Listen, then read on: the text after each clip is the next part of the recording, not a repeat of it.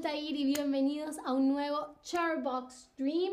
Hoy este stream fue de hecho sugerido o inspirado en uno de ustedes, creo que fue eh, Thomas quien el, la semana pasada exactamente dice un stream sobre el whitewashing, que es el whitewashing y si no han visto ese stream no se preocupen, lo pueden ver después de este. Pero mientras estábamos discutiendo sobre qué es el whitewashing, Thomas preguntó que qué me parecían las versiones eh, femeninas, ¿no? Los reboots femeninos de eh, películas. Y me parece un tema muy interesante y lo suficientemente amplio y complicado, bueno, quizás no complicado, pero eh, denso, supongo, como para hacerle un stream exclusivamente. Así que acá estoy. Aprovecho de saludar a Tobías que acaba de escribir algo por el chat y a todos, todas, todos los que poco a poco se van uniendo al stream, ¿no? Entonces quiero empezar mostrándoles dos eh, imágenes eh, de em, películas, ¿no? Quisiera, este es el primero de las cazafantasmas, las cazafantasmas eh, del 2016 con un gran elenco de, eh, de, increíbles comediantes, ¿no? Como Melissa McCarthy, Kate McKinnon, Kirsten Wiig y Leslie Jones.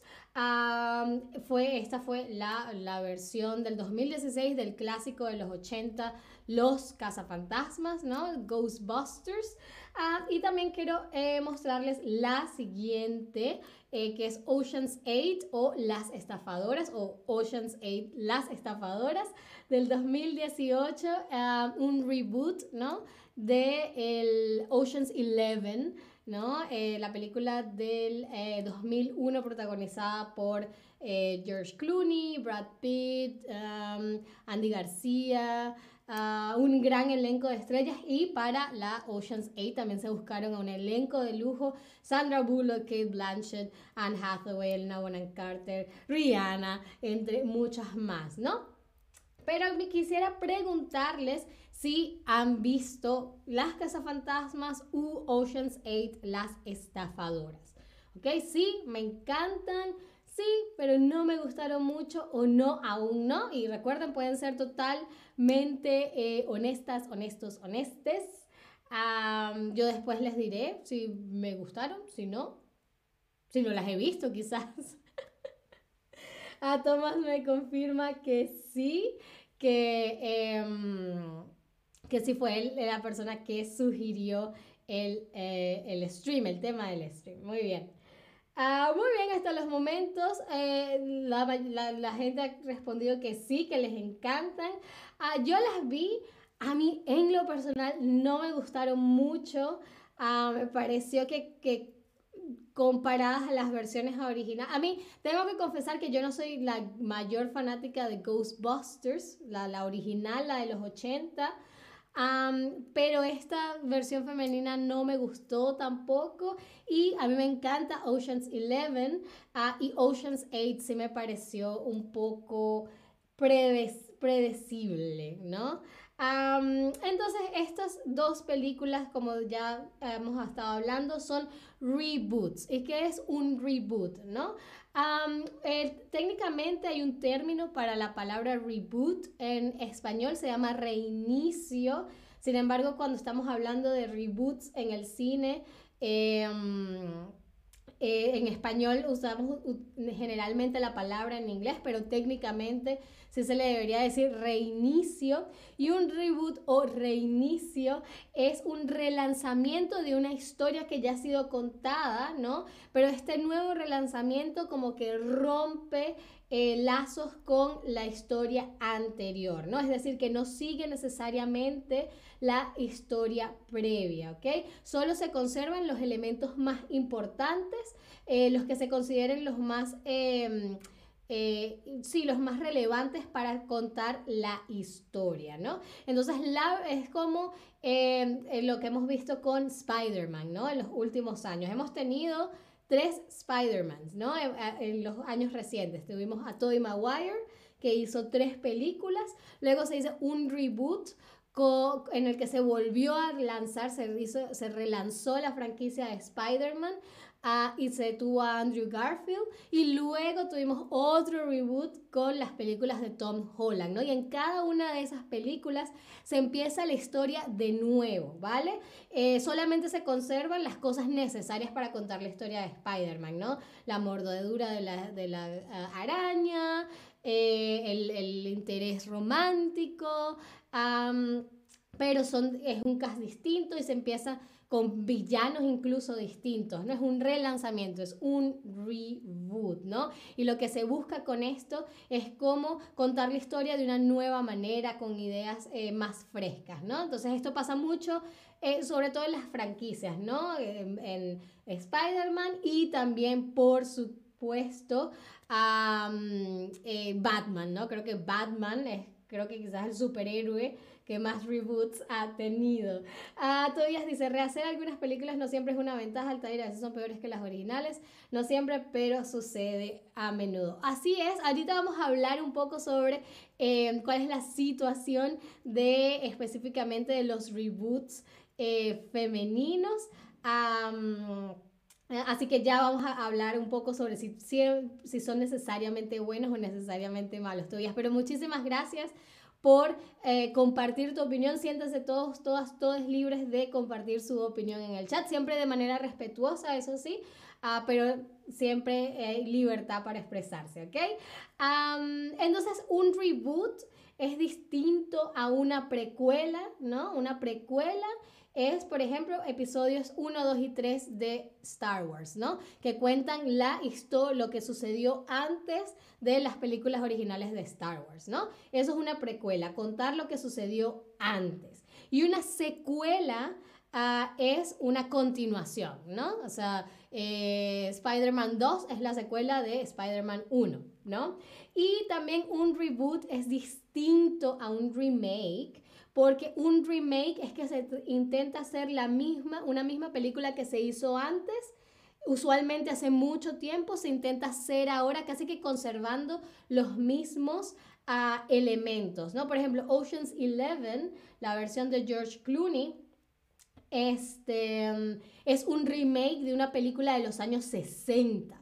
¿no? Pero conserva casi que todos los, eh, conserva muchísimos elementos, se cuenta más o menos la misma historia, ¿vale?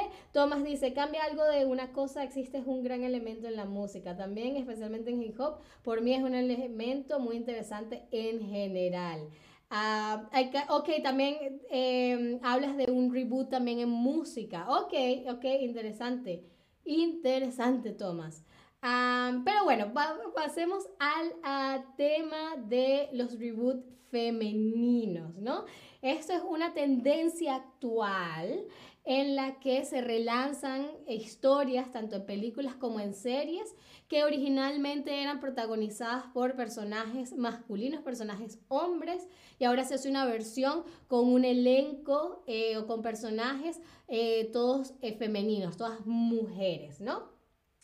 Yo creo que hasta los momentos, en mi muy personal opinión, ustedes pueden estar de acuerdo o no, en mi opinión personal, estas versiones no han funcionado tanto. A, mí no me han gustado ninguna de estas dos eh, películas, por ejemplo. Ah, y les voy a decir por qué no me parece que estas dos películas en, en, en particular funcionan y por qué en general la idea de hacer un reboot femenino de una película no es del todo, em, no se ha hecho del todo bien, ¿ok? No creo que la idea esté mal, creo que la ejecución no ha sido la correcta. ¿Por qué? Primero creo que es un, ha sido un proceso muy forzado, ¿no? No creo que, o sea, creo que, que el público si quiere ver más personajes femeninos en el cine, totalmente. Me encantaría ver más eh, personajes, mujeres, eh, muy buenos personajes de mujeres fuertes o personajes fuertes de mujeres en la pantalla grande o en la pantalla chica. sin embargo, creo que Hollywood ha interpretado este deseo de la audiencia de una manera un tanto errónea porque lo que han hecho en vez de darle eh, historias originales a estos personajes femeninos, se siente un poco como que han hecho un reciclaje de personajes masculinos y se los dan a las mujeres, ¿no? o, a, actrices, eh, actrices. entonces no ha salido de una manera orgánica y creo que se siente como que eh, em, Hollywood está forzando al público a ver historias que ya hemos visto y que no queremos ver necesariamente de nuevo, ¿ok?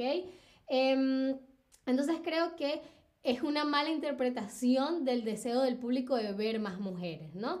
Ah, creo que también Hollywood lo hace porque tiene mucho miedo, eh, está esta leyenda, esta creencia de que los personajes femeninos atraen menos gente a las salas de cine, por ejemplo. y creo que la manera que tienen de compensarlo es como buscar Em, por ejemplo, James Bond, ¿no? Ahora quieren hacer una James Bond mujer, que no está mal, pero ¿por qué no darle un personaje totalmente original a una mujer, ¿no? ¿Por qué no hacerlo? Porque tiene que reciclarse un personaje que, que, es hombre, ¿no? Eh, y que, que mucho del personaje tiene que ver con su condición de hombre, ¿no? Entonces creo que es un proceso forzado por parte de Hollywood. Y quiero que eh, veamos esta palabra forzado, ¿no? Algo forzado es que viene de la fuerza, se hace a la fuerza, es algo que es obligado. Entonces se siente como que Hollywood nos está obligando a ver estas películas simplemente por el hecho de que, mira, la hice, quise hacerla por esto, esto, lo otro, véanla, ¿no? Y eso eh, el público, creo que especialmente ahora el público sabe eh, cuando le están vendiendo algo que no necesariamente quiere. No es todo el tiempo, ah, pero en este caso creo que el público se, da cuenta de que es un truco de cierta forma, ¿no?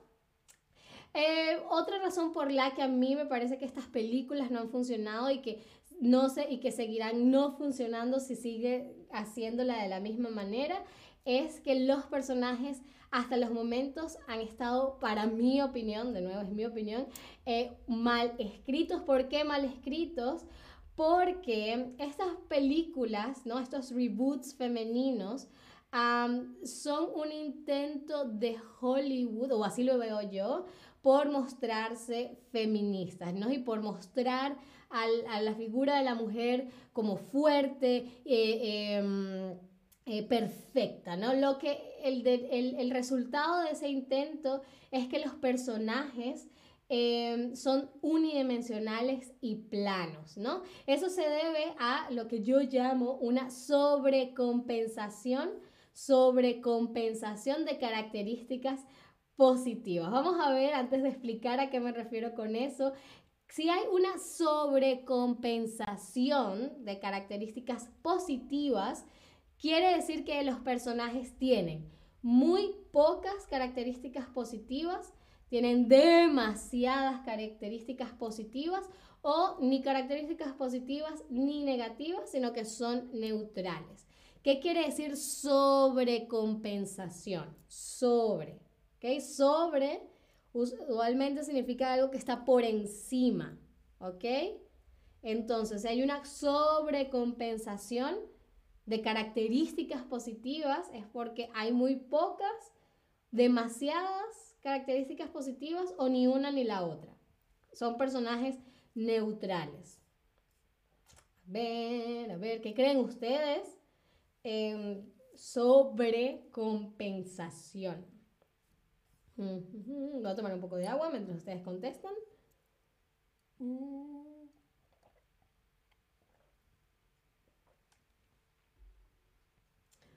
Vale, una sobrecompensación. Claro, en este es como un poco contraintuitivo creer que eh, una sobrecompensación de características positivas puede ser algo malo, pero una sobrecompensación usualmente se refiere a que hay demasiadas, en este caso, características positivas. Pero ustedes se dirán, ¿cómo puede ser haber demasiadas cómo puede ser demasiadas eh, características positivas. No, no, no es posible tener demasiado de algo bueno.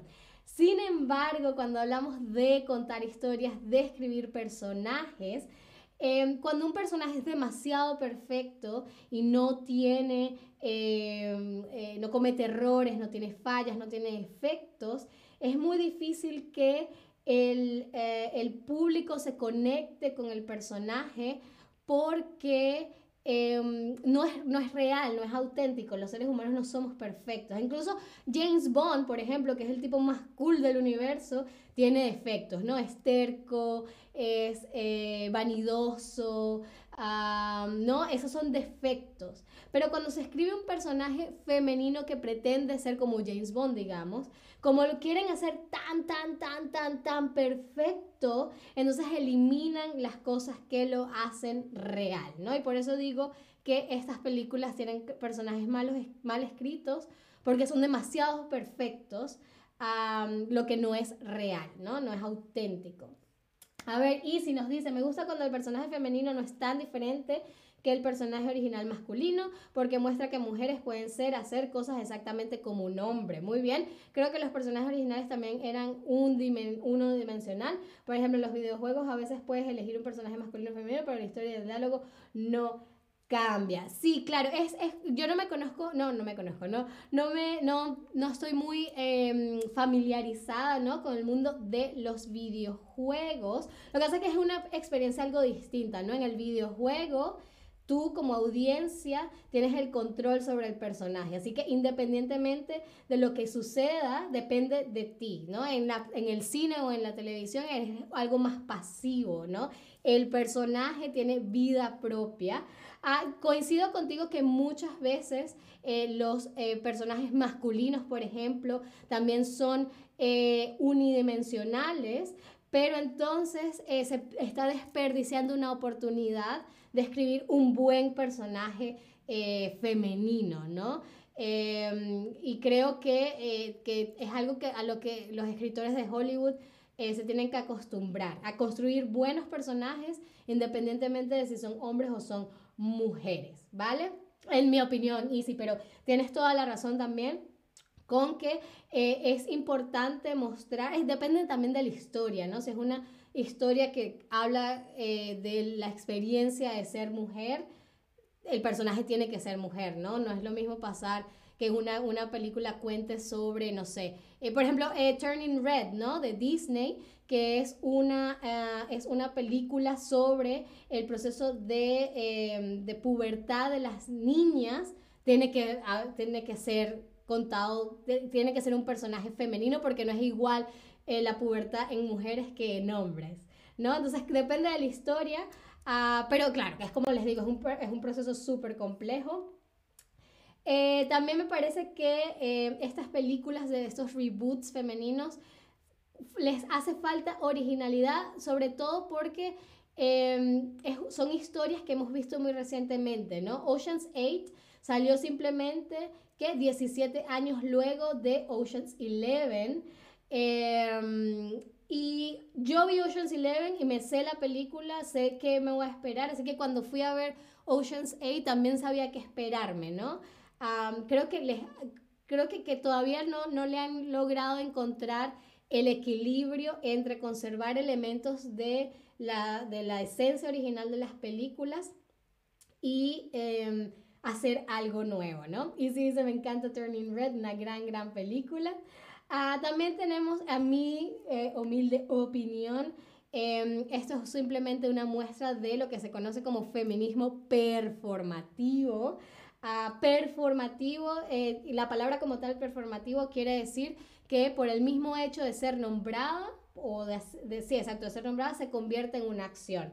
Entonces, cuando decimos que es un, un ejercicio de feminismo performativo, decimos que es un intento de Hollywood por hacer creer que simplemente por el hecho de tener a más mujeres en la pantalla, entonces está resolviendo el tema de la desigualdad de género en la industria, cuando sabemos que estas actrices siguen cobrando menos que los actores y que el problema de la falta de representación femenina en la industria del cine va más allá de actores y actrices, sino que también pasa detrás de cámaras, ¿no? Muy bien, vamos a una rápida ronda de quizzes. Ah, porque David tiene un stream en 10 minutos y quiero hacerles todavía unas recomendaciones.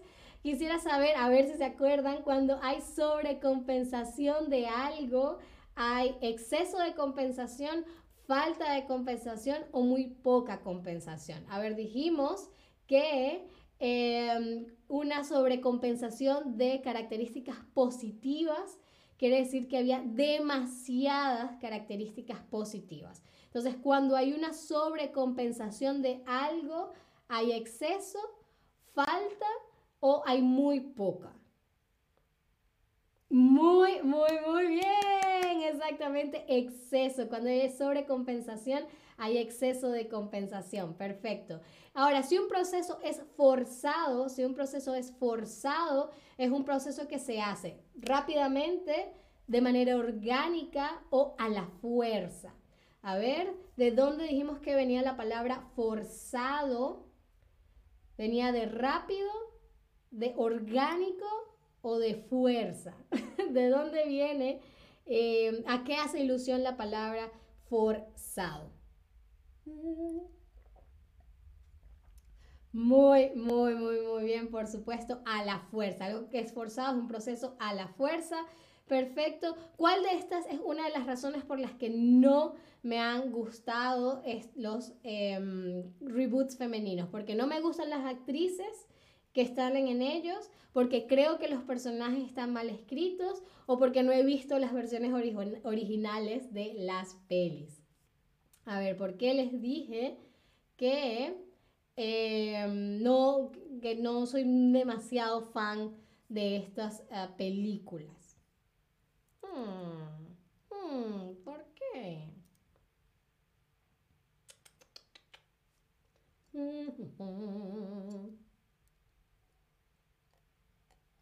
Muy, muy, muy bien, porque creo que los personajes ah, han estado, han sido mal escritos. Bien, ahora quiero dejarles con una recomendación de tres películas que a mí me parece que tienen personajes femeninos muy bien escritos.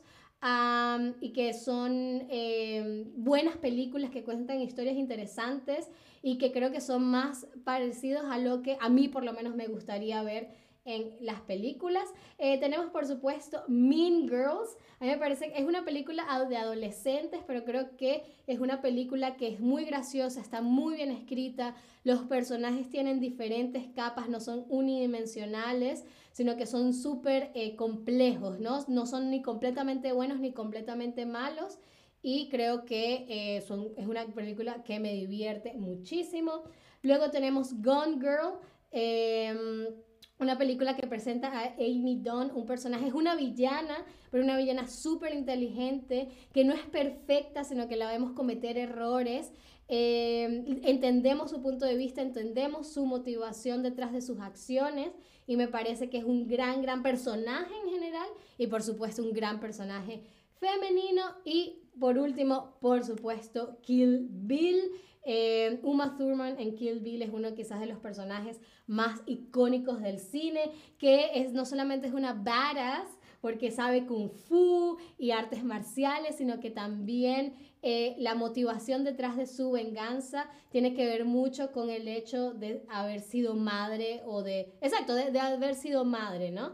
Entonces me parece que cualquiera de estas tres películas son, una buen, son un buen ejemplo de eh, películas con personajes femeninos fuertes más personajes así deberíamos tener en, la, en el cine y en la televisión.